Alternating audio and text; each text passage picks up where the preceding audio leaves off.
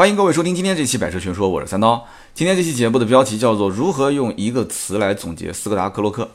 说实话，我也不知道用什么词来总结，但是这就是我今天要讨论的关键的点。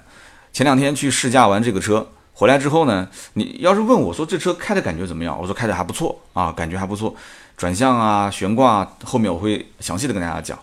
那么你会问我说这车推不推荐买？那做如果作为朋友，如果作为一个我很了解你。我也知道你的实际的用途的人，那我可能会结合你自身来给予推荐。什么样的人我会推荐呢？就是如果你是一个，我预计你三年之内基本上是不结婚不生孩子的，而且你本身现在是刚需就要买一辆车，而且你也跟我讲，你说哎我车不要太大，然后这车我感觉看到顺眼就可以了。那我反过来要问你的，那斯柯达的这个呃克洛克看得顺眼不顺眼？你说还行不错挺好，价格能接受，好 OK，那我也会建议你。在这个车优惠一万五到两万之间去出手，就是如果你现在要买的话，今年要买的话，在这样的一个价格区间，我会推荐的比较谨慎。为什么呢？因为这款车型其实对于每一个人来讲的话，就像我这个节目开头啊标题上写的，买一个产品，其实你买的是它的什么？是买的是它的功能点，是不是？那车子是什么？有人讲不是很简单吗？三刀，你这是说的废话。车子的功能点就是代步啊。我说不是。代步是它最基本具有的功能，就比方说买块肥皂，我是为了把手上的脏东西给洗掉，是不是？那为什么就各种洗手液，它还要跟你讲啊？我杀菌的能力是多少？我这个怎么样？还有那种泡沫式的，还有那种什么样？有有那种就是揉揉揉揉完之后，医院里面那种就是应该是酒精吧，叫做无水洗洗手液是吧？就擦完之后就没有了。我曾经想买那个，我老婆说我头脑有问题，说自己家里面用为什么要买那个？我说那个方便啊，又不用开水龙头，你手上就搓一搓就没有了。我老婆讲，你就懒懒懒成这种样子啊！洗手液都是放在水龙头的旁边，你挤完之后就在那个水龙头旁边，你冲一下不行吗？我说我不要，我说我要把它放在这个饭桌上啊，我吃饭的时候我就不用去洗手间了，我在饭饭桌上我直接挤一挤搓一搓我就可以吃了。我老婆说我的天哪，她说我以为我最懒，觉得我们家最懒的是你，就但是这一点能说明什么？这就是功能性，同样是洗手液。哎，但是我我我第一次发现这个洗手液是在医院里面，而且是那个儿童医院啊。我嗯，我家宝宝生病了，然后我到儿童医院去，哎，我看旁边有一个这个东西，我挤了一下，搓一搓。然后我之前去台湾旅游的时候，我看很多饭店吃饭之前，他那个饭店的那个包间的前面有个小台子，台子上面就会放一瓶这个，而且是自动的，用手往里面一伸，它会滋挤出来一点点，你搓一搓。哎，那他也没说请去洗手间洗手，他他也没有说。我每次去吃饭还要问，哎呃你好，不好意思，想问一下，呃你们店的洗手间在什么地方？有的饭店是啊不好意思在二楼啊不好意思在什么什么地方？你往前走左拐左拐再往前走到头右拐，那你有一个这个东西，这就是功能性，这就是功能性。而任何汽车品牌，它的功能性其实是一个比较感性的概念。最简单的就是豪华品牌，比方说有人讲奥迪科技是吧？宝马运动，奔驰豪华。那再往后推演的话，还有什么沃尔沃安全是吧？呃，阿尔法罗密欧设计，那就是所以你看，很多人在某一个品牌里面，它是有关联性的一些联想词，是不是？我之前在节目里面也说过这一点。那我这一次去试驾完斯柯达的科洛克回来之后，如果有人问我说，那斯柯达代表什么？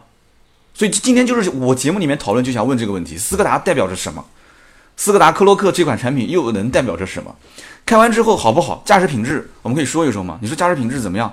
其实我之前开野地的时候，我印象最深的就是，我不知道这位听友有没有在听我的节目，是一个南京的听友，是我的第一批的老听友。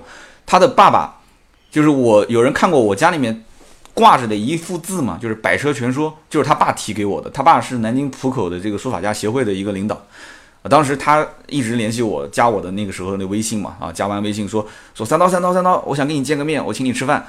我说南京的吗？啊，那我们就见面聊聊呗。然后他跟我讲说，哎，你要不要让我爸给你提个词什么的？我说没问题啊，写个字挂在我办公室。就他爸当年就是买了一辆野地，啊，他爸就是属于那种在一个呃大型企业，就是类类似于像国有企业这种，然后就很稳定的工作，工作每天下班也很早，休息时间也很多，然后就把自己就放在一个工作室里面，天天写毛笔字，写书法，哎。他对于一个产品，他其实需求就是完全结合自身的，因为他平时要要呃，就是拖一些东西，他后备箱空间一定要大，然后平时就一个人开，带着呃老伴儿，有的时候出去转一转，空间大一些啊，休息的时候到一些地方，他只要把座椅放倒以后，还可以躺一躺。哎，他看到这个斯柯达的这个当时的野地，觉得不错。他对于品牌所承载的一些东西，就是说这个品牌是不是让我联想到一些啊什么豪华、运动，还是某些其他的特点，不关键，我只把它当成一个产品本身去分析。所以我觉得，如果是把它当当成一个产品本身，就是你就是一个工具型的产品本身去分析野地，大家认不认可？其实这是一个成功的产品啊。或者换句话讲，有一些喜欢拖货的，对不对？喜欢拖货的，喜欢把它一半当成家用车，一半把它当成货车去用的。有人觉得说野地是不错的，但是你反过来讲，作为一个在市场上已经用销量去验证过它的这样的一个产品来讲，它是一个非常失败的产品，可不可以这么理解啊？首先名字取的就有问题，野地虽然 Y E T I 这四个英文单词和野地还有点像，液体液体啊液体。野地有点像，但是对不起，帝这是什么概念？帝哎，帝王、帝国啊，对不对？我们以前中国古代是有皇上的，帝，皇帝怎么能野呢？对不对？皇帝一定是正啊，对不对？你如果叫正帝，那可以；你如果叫什么，就是类似于很正的这种词语，我语文不太好，大家去想啊。你你叫这个什么帝是可以的，但你不能用野和帝加在一起。这个我可能讲的有点过于玄幻了啊，就有点玄学了。然后我觉得这个词至少就是给可能很多消费者就没有太多的好感。那么在这个情况下造的这个车型，其实骨子里就是一辆途观，很多人都很清楚这件事情。现在互联网的时代，大家都很明白，骨子里面就是一辆途观啊。不管是从数据上去看，从配置上去看，还是从这个车子的动力总成上去看，它跟途观之间差距不大，几乎就没有。定价上面再加上优惠幅度方面，又比这个当时的途观要。性价比高很多，可是就是销量上不来。类似的情况，包括还有速派也是一样的嘛，啊，所以当时开野地的时候，我记得很清楚，我带着这个老爷子去开，老爷子开完之后也很开心啊，说：“哎，这车动力不错，动力不错，底盘也很稳啊，转向的轻重也很适中，我很喜欢。”再看看后备箱，再看看后排空间，嗯嗯，不错不错，我要买我要买。那么剩下来就是价格了，斯柯达的价格，你想在当年野地上市没有多长时间，就一路开始走跌。它退市的时候，基本上是三万出头的优惠幅度，一共才十四五万的车，十五六万的车，啊，顶配十八点九八万，优惠三万到四万之间，你想想看。所以当时这个老爷子找我的时候，我就说了嘛，你找我不找我，其实优惠幅度差别已经不大了，这车价格已经是脱了裤子卖了，是不是？那么这就有几个问题出现了啊。当年斯柯达野地最后一批脱了裤子卖的时候，很多人是清楚的，稍微对斯柯达品牌有所了解的人都知道。那么现在科洛克这个产品，很多人又认为它是野地的一个换代产品，所以这就是我们下面要讨论的这个问题点，就很麻烦了。这就是为什么网上大部分的人都会评价说这个车定价定高了，这是第一个问题点。第二个问题点，就很多人认为这个车现在如果没有优惠，或者是一万到两万之间的优惠都不给力。我的天哪，啊都不给力，这是一个不好的消息对于厂家来讲。第三一个就是很多人已经能非常非常明显的感觉到。你说这个车如果是野地的升级产品或者是换代产品，那为什么野地的后悬挂是独立悬挂，这个车的后悬挂却是一个扭力梁的悬挂？啊，这都是摆在台面上的事实，我不说，很多人也在说，都正常的。我这次实际去试驾的感受其实还是不错的，这个不是去夸它或者是捧它，就是这个车你开起来感觉就跟当时开野地，底盘也很稳，对不对？动力输出也很平顺。转向的轻重也适中。我刚刚讲带着那个老爷子去试驾的时候，老爷子也夸说这车开的感觉不错。当时那个野地，我感觉就是噪音有点大，也可能跟它的造型设计有一定的关系。我这一次在试驾的过程中，还特意把速度提上来。提上来之后，我感觉，哎，我觉得在驾驶的过程中，至少在噪音控制方面，其他产品我不说啊，至少比以前野地这个产品，我觉得噪音控制要好很多，舒适度也好很多。我当时开开开开的都快睡着了，我跟车商人就聊天啊，我说这个现在啊，你有没有发现，有没有发现，就是欧洲的车开始设计调教都偏日系，然后日系车开始设计调教都偏欧洲化，就欧系车偏日系化，日日系车偏欧系化，而且这里面你要大家稍微了解一点，很多的一些日本的造车企业在欧洲它都是有这个相应的团队啊做设计啊或者是做调教，所以这里面以后整个的趋势开始趋于雷同都很正常。然后旁边那哥们儿跟我讲说啊，你觉得这车开的没什么激情是吧？那你就切个运动模式呗。我说哟，这小车还会有运动模式啊？哎，我来试试看。叭一切运动模式，就很明显嘛，动力响应开始有变化了，是不是？一脚油门踩到底，换挡延迟，转速提升，然后整个人感觉，哎，这车动力好像变得比原来要好很多了嘛。其实说实话啊，这个只是心理上的一个感觉。你说你开一 DSG 双离合的变速箱，你天天挂在运动模式上开啊，你舍得吗？你肯定舍不得嘛，是不是？这个车子动力其实是不用担心的啊，就不管是舒适模式开还是怎样，1.4T 肯定是够用的。你想 1.4T，你带一个科洛克这种小车算什么？上面还有大车子都用 1.4T 呢，你说是不是？但是呢，就这个车我试了一天之后啊，可能我我不太会玩啊，我感觉这车还有很多的功能还是需要自己去改，或者说是自己去后加的。你比方说车内娱乐功能，我们上车之后，对吧？大家都是年轻人，我们想把这个手机连个蓝牙去听听歌，我找了半天没找到。啊，完了之后，我想找它的这个，就像 CarPlay 功能，它不有根线可以连到手机上吗？我我要去把这个歌曲跟屏幕去做这个连接，研究了半天，安卓手机怎么样，苹果手机怎么样啊？我不太会搞，然后也很复杂。我觉得上车之后应该就是点一下蓝牙，点个连接，手机往那边一扔，什么也不用管，就可以听歌了嘛，就变得有点复杂。然后我看我们开的是顶配，但是我看了一下豪华版也有，就是前后都有两个 USB 啊，这个我觉得呢，就是相当于有点讨好年轻消费者啊，因为车上两个人嘛，对吧？你带着小女朋友出去，一个 USB 接口，你还得买个转换器，那两个的嘛，就每个人都可以开始，对吧？手机充电了嘛，是不是？现在谁能离得开手机呢？啊，包括开车子的人，那我不提倡啊，但是你说我不提倡，那又怎样呢？是不是？等红灯什么时候，大家掏出手机总要看两眼。所以这个双 USB 还是有一定用的，但是导航的时候，我一打开一看那个凯雷德这三个字，哎呦我的天，这个就你你能不就不难道不能把这个凯雷，哪怕你就骗骗我，你把凯雷德的这个标给去掉不好吗？对不对？你导航一开始一进来，欢迎使用这个斯柯达导航不就行了吗？这凯雷德太具有汽配城的风格了，虽然这大屏幕触摸按键用起来很灵敏啊，但是我觉得这个一出现凯雷德这几个字，我就想到当年我自己。当年那个 CRV 我去改那个大屏幕导航的时候那个场景啊，上午半天都是我在开，反正我觉得这车驾驶感受还是不错的。但是下午半天我都是坐在后排，长途试驾其实坐后排是不舒服的。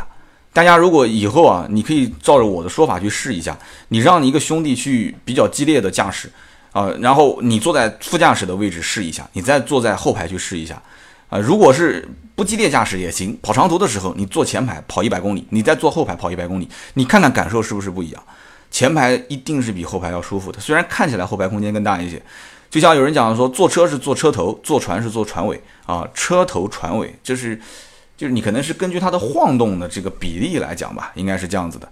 那么对于这款车，很多人吐槽的就是后悬挂。啊，后悬挂不是独立悬挂了，变成扭力梁悬挂了。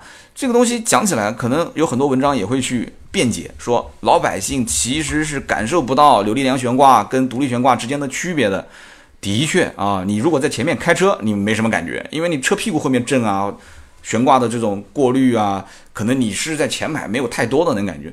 但是我坐在后排，我就非常明显能感觉到，因为我是一天要开很多的路，我坐在后排，几个问题点，第一个。后排的这个座椅角度是比较垂直的，而且座椅它可能是考虑到支撑性啊，它整个座椅的支撑性也是比较好。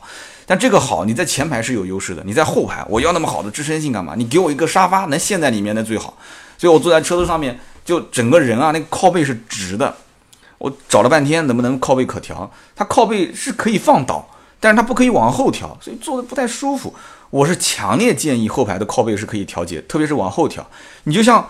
坐飞机也好，或者是坐高铁也好，那个座椅它都是对吧？你拉一下，它就叭就往后，没有说哪个座椅拉一下，那个座椅是往前，它最多最多也就是九十度垂直，你不可能再往前嘛，所以它都是往后仰，往后仰，你你你要是想休息一会儿，躺一下，可能就会相对舒服一些。我在想，那是不是说考虑到安全性？那这个逻辑也不对啊。如果是考虑到安全性，那很多一些豪华车一百多万的，它后排独立座椅，电动可调，它甚至还能躺下来，那这个怎么说呢？对不对？那包括我以前的那个 CRV，我那个后排座椅拉一下，它都能往后调。这个小功能虽然讲可能成本增加一点吧，因为这个座椅我也知道它肯定是第三方的这个工厂啊提供给他的，可能会增加一些，但这功能非常实用，特别是对于这一类的小车。这一类小型 SUV，我觉得真的只要能把后排座椅的这个靠背角度调节一下，它的舒适度会好很多。所以到了下午，我在后排我也坐不动了，颠颠颠颠的，我也想睡觉，我想眯一会儿，我就找不到一个很合适的角度。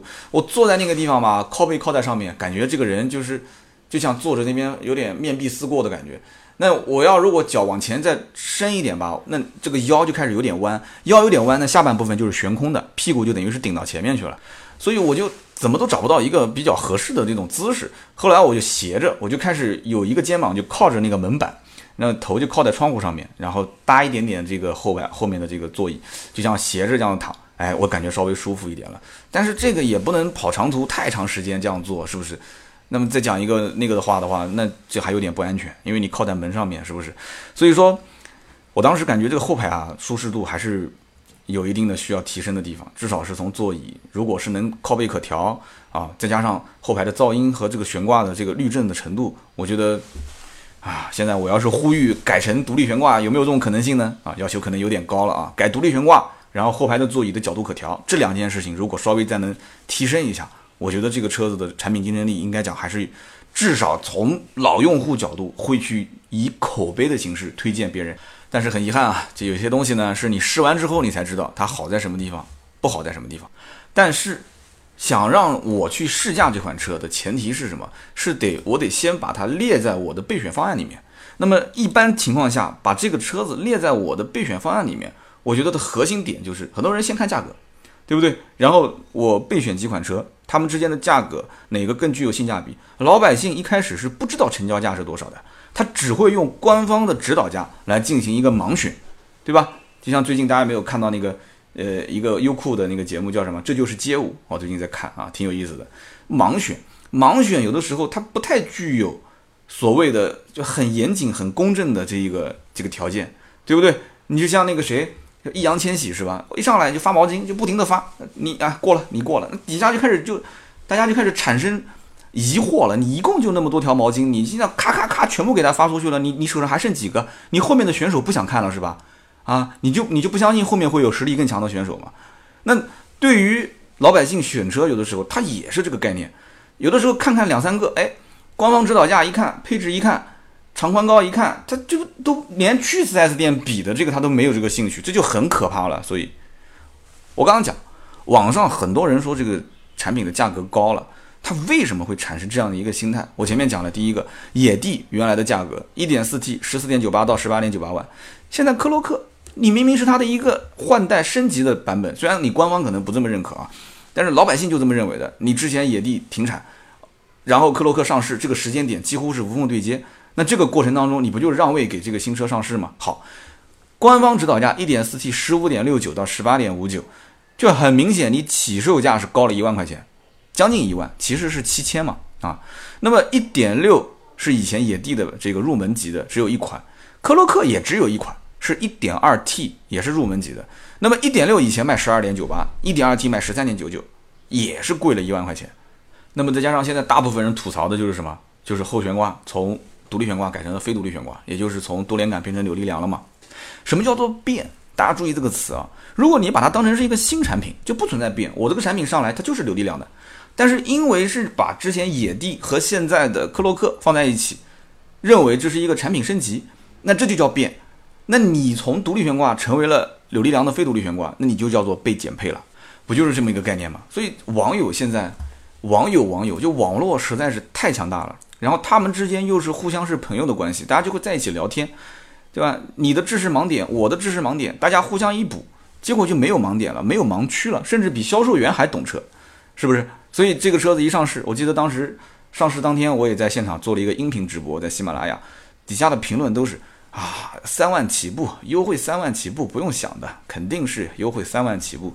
我当时还说呢，我说这车新车上市刚开始，应该是一万到一万五之间，这句话也被我验证了。现在终端优惠就是一万到一万五，那么再往后，我其实建议的入手价格应该是一万五到两万之间，因为你要想等到三万、三万多的优惠，那基本上就是这款产品要面临大改款啊，中期改款要换代，那这种情况下，三万、三万五那有可能，基本上两万左右的优惠是肯定可以入手了啊。如果你还想再多，那你就继续等，用时间去换优惠幅度，不就这么简单吗？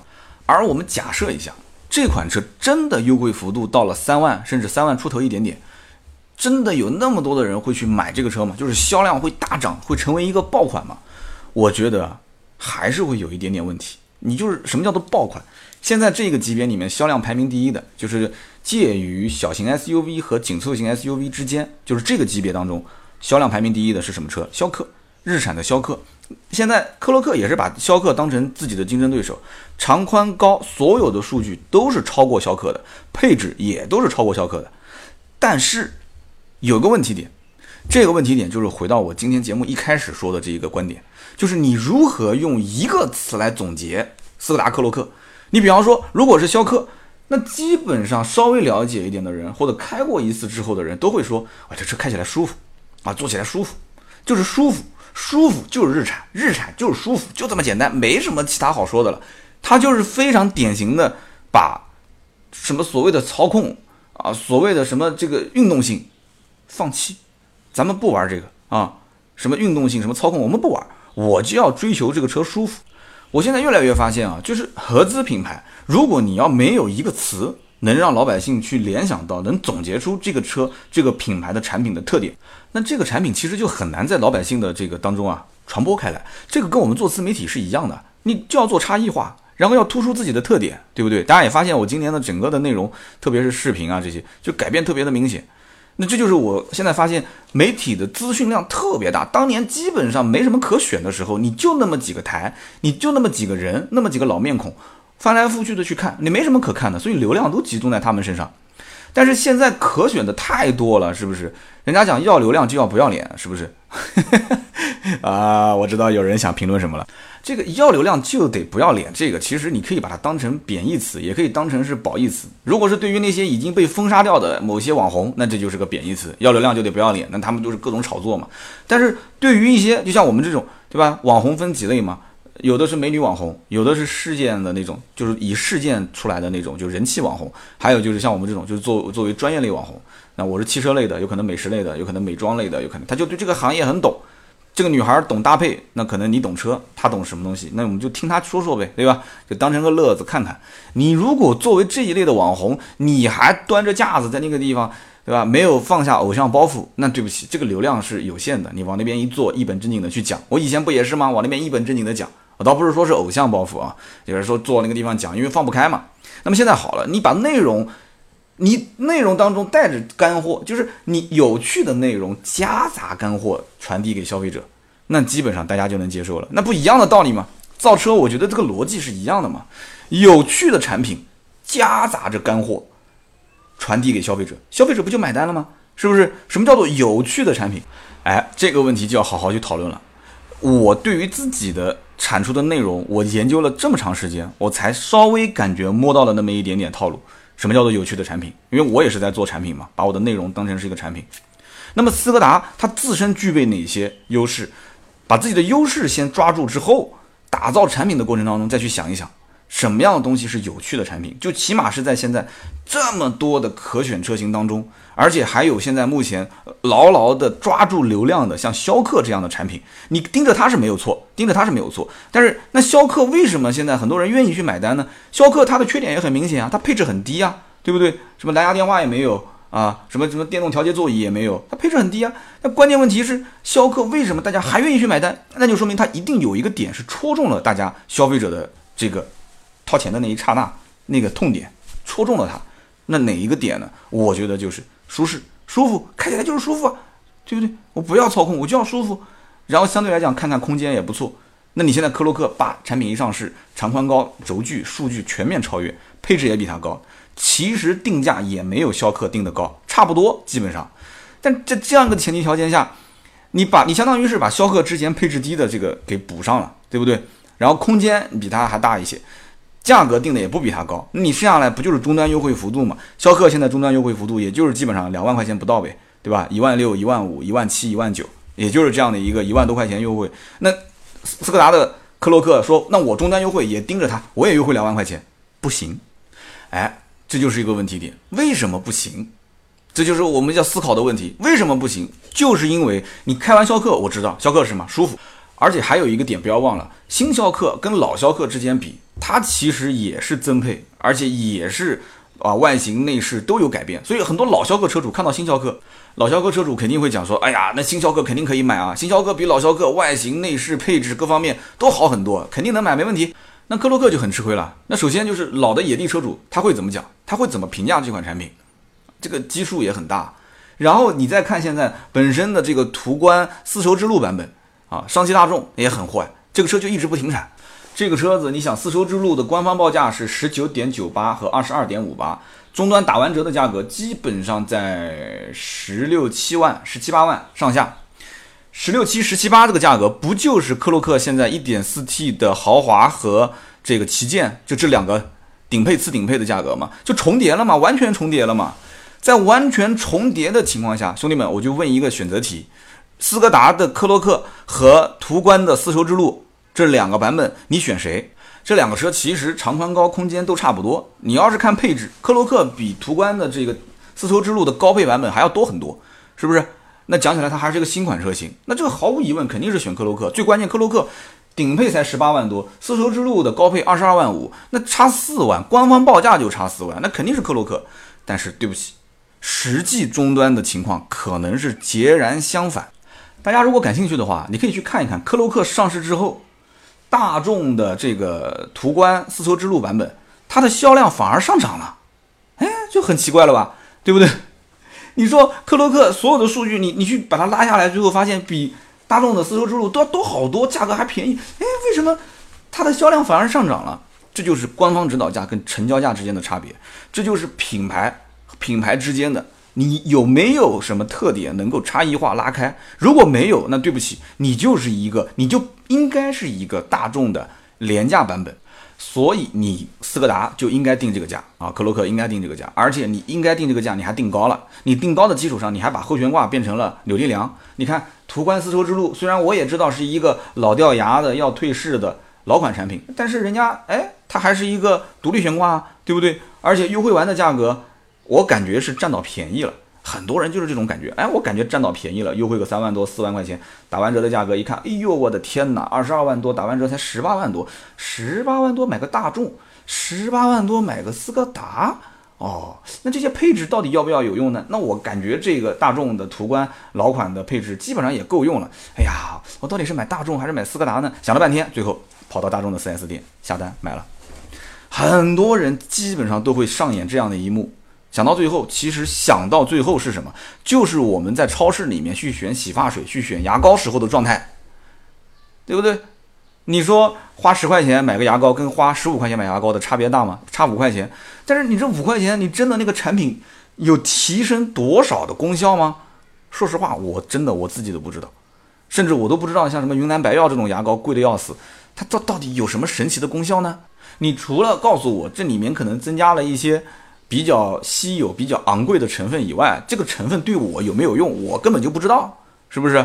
所以它就是一个功能性，你突出了这个功能性，我就觉得说，哎，这个东西啊，应该是物有所值，而且我会把我的需求往上靠。其实这种需求有的时候它也是虚的，买之前你什么需求都有，你只不过这个产品突出了一个需求点，比方说，啊，像刚刚讲逍客，逍客舒适好。我就开始往上靠，哎，我是不是开车我需要再舒服一点？哎呀，我平时我可能长途开的比较多，哎呦，不就是一辆车嘛，你开的舒服就行了，你就开始往上靠。你一开始买的时候，你可能根本就不是这种想法，你一开始买的时候要，嗯，我要动力好一点，嗯，我要超车的时候猛一点。你一个 CVT 变速箱，一个2.0自然吸气，你能猛成什么样子？对不对？但是你到最后真正买的时候，啊，开起来舒服就行，舒服就行。就人总归是变的，你不要问客户，你说你想要什么？如果说要问客户想要什么，那这个车厂就不要造车了。他那要的东西太多了，对不对？要完他又不用，而且他不但要，他还得要便宜。要到最后说问你掏钱的时候，你说我没钱，我没钱，就这个是最关键的。就科洛克这种产品，很明显我能感觉得出来，后悬挂他把它剪了，剪成了一个扭力梁之后，他把配置给怼上去了。可能对于厂家来讲，我只要押宝压在我的配置高，压在我的车身的空间各方面的数据都全面的超越对手，我这车一定好卖。我定个跟他一样的价格，我都好卖，太自信了。而且这个压的位置，我觉得也不对，配置方面稍微多一点就可以了。啊，空间方面、大小方面，那那这个能加长、能变高、变宽，那不更好嘛，对吧？空间呢，老百姓、中国老百姓肯定都不会拒绝的。但是剩下来，我觉得扭力梁你肯定是不能换的啊，你肯定是要用独立悬挂这个东西，你不要上一代是独立悬挂，你再去把它变成扭力梁，这个我我是我觉得是一大败笔。那么剩下来应该做什么？应该去营销这款车。营销这款车其实之前做的不挺好吗？野地当时一起兄弟这个广告很成功啊，相当成功啊，真的是瞬间燃起我们这些八零后的记忆啊。而对于像野地这款车，八零后很多其实家里都有车了，唤醒了我们，是不是能带动销量呢？啊，但实际来讲的话，还是带动了，还是有一部分八零后可能还没买车的啊。再往前，可能七零后也会看，再往后九零后多多少少也知道《古惑仔》，我相信很多九零后应该也都看过。所以这个营销它至少产生了一个联想，产生了一个记忆，兄弟、朋友、友情啊，跟这款车之间。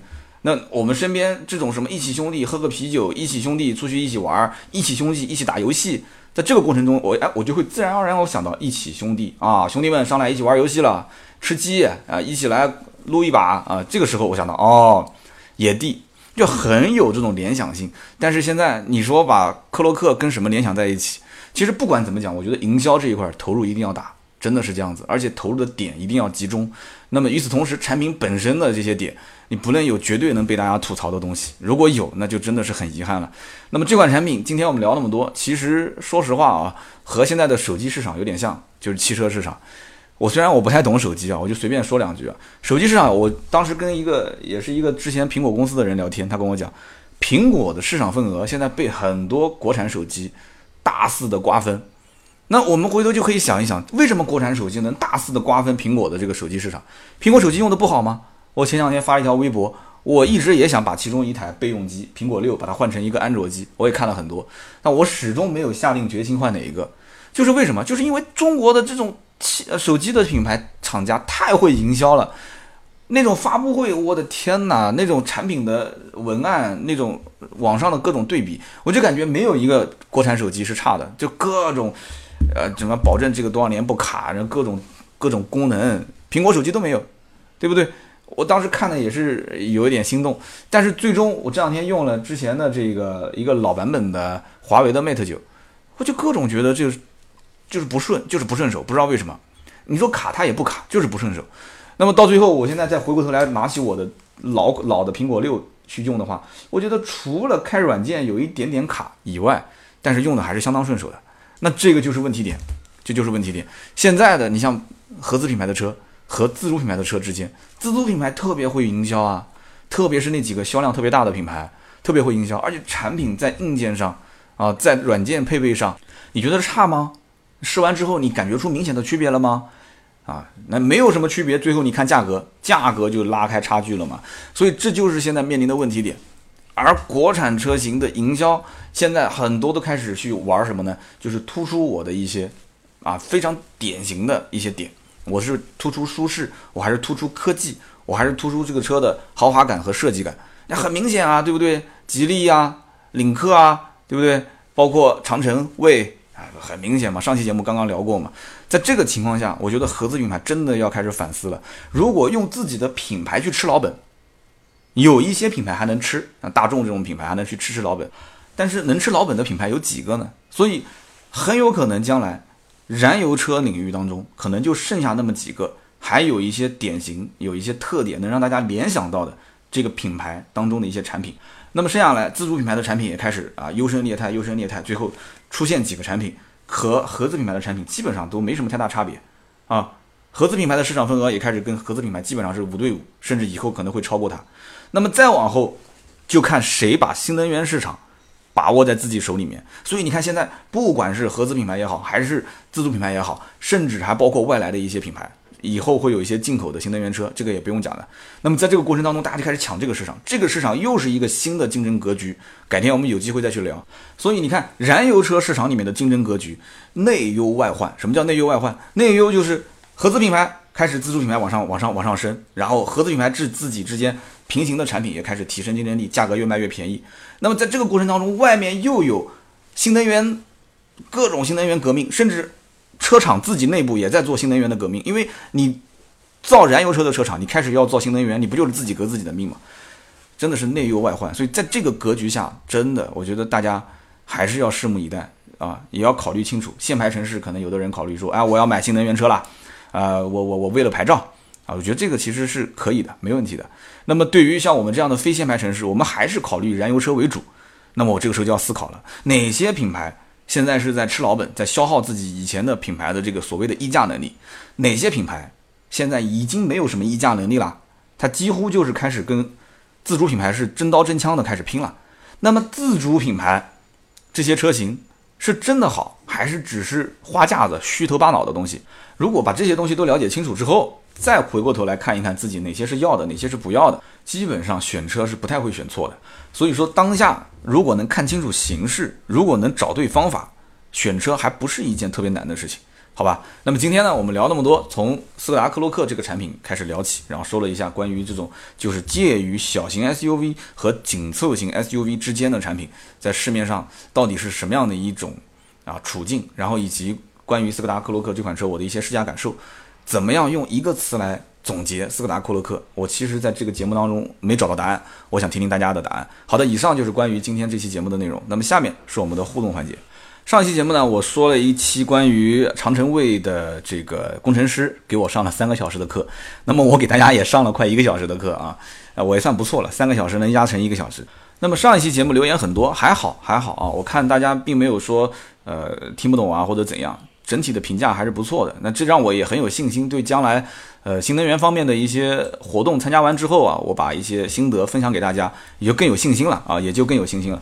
因为我就担心这样的内容会枯燥，因为都是一些呃比较新的知识，或者说可能我认为比较新，有一些大神可能觉得说，哎，这个东西三刀你才知道啊，我们早就知道了。有些东西就是我们天天看汽车新闻，完全不知道也不可能。但是呢，你要想说针对这一个点。再去深入去了解，你你就会发现这里面有很多东西你是不了解的。就像我之前看评论当中有人讲，造车和造电池是完全两个不同的行业。那你电池你也可以去分析它，然后这一套控制系统你也可以去分析它，然后整个的新能源车的一个造车理念，你可以从正向的每一个点上去推。有人讲你你研究那么多东西，你又不是工程师，有什么用呢？我所有研究的最终导出的结果只有一个宗旨，就是怎么去选车。将来帮大家就是怎么去选购新能源车，怎么去排坑啊？哪一些车厂是真的完完全全就是在那边七七拼八凑，然后也就是一个花架子，然后骗骗老百姓的钱？哪些车厂是真的是用心去造车？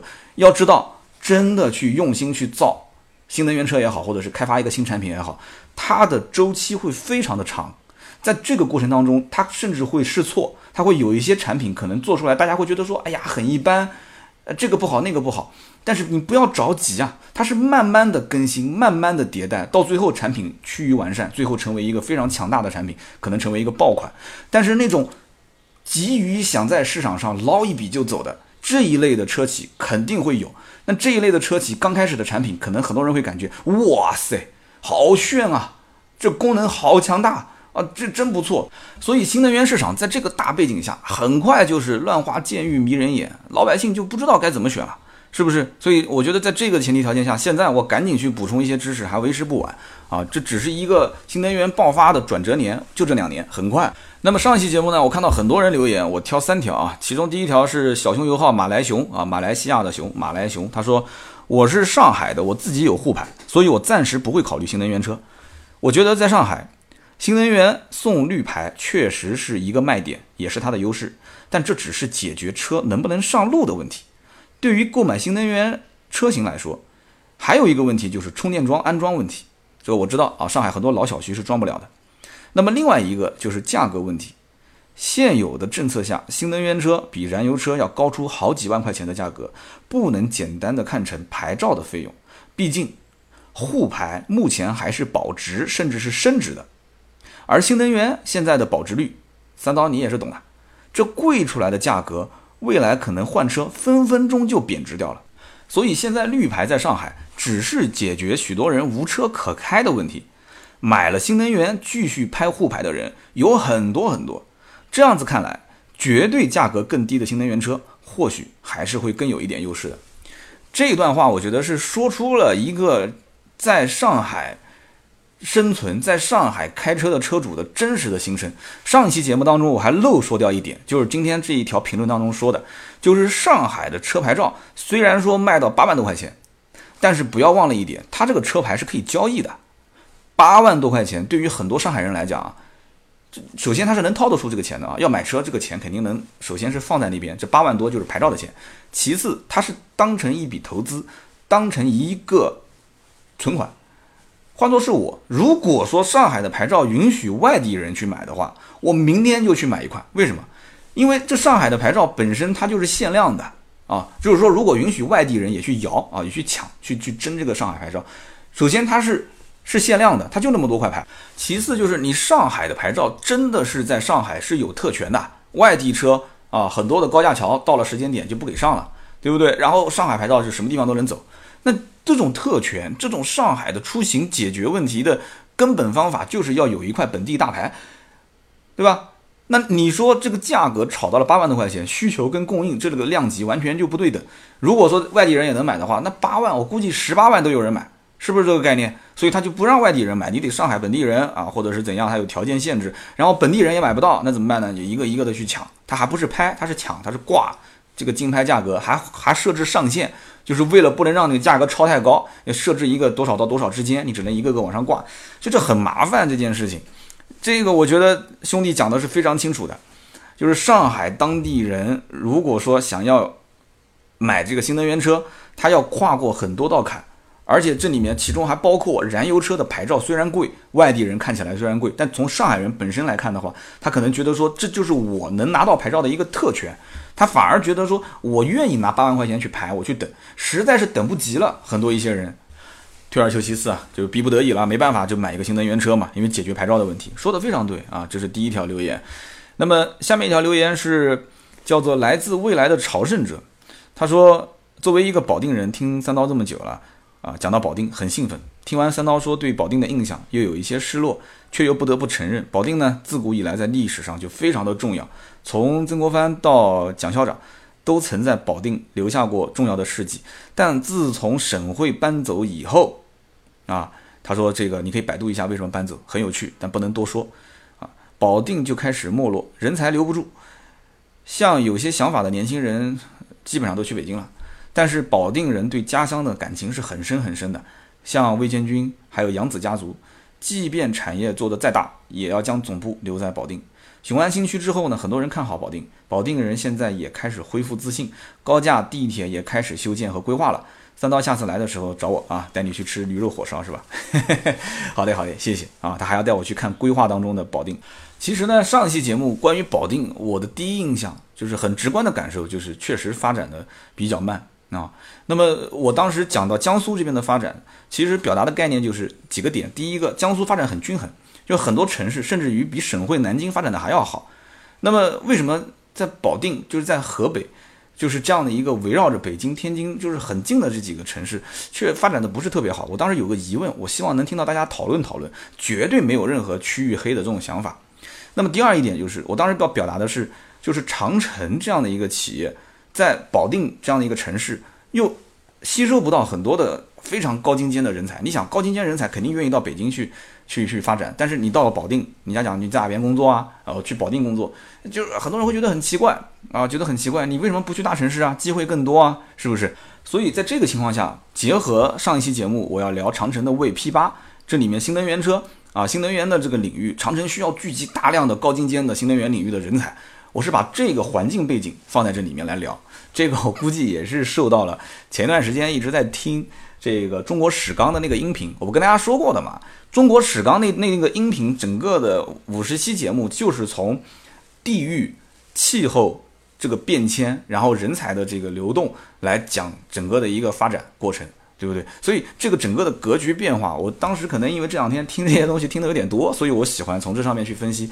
当然了，分析的也不是太专业，还是希望大家多多去补充，好不好？那么这一位来自未来的朝圣者也说了，他应该是呃这个保定人，他保定人跟我啊来说一说自己的看法。谢谢，非常感谢啊！我这里面看到好多保定的一些听友在留言。那我们接下来再看一个，就是叫做大飞路斯亚。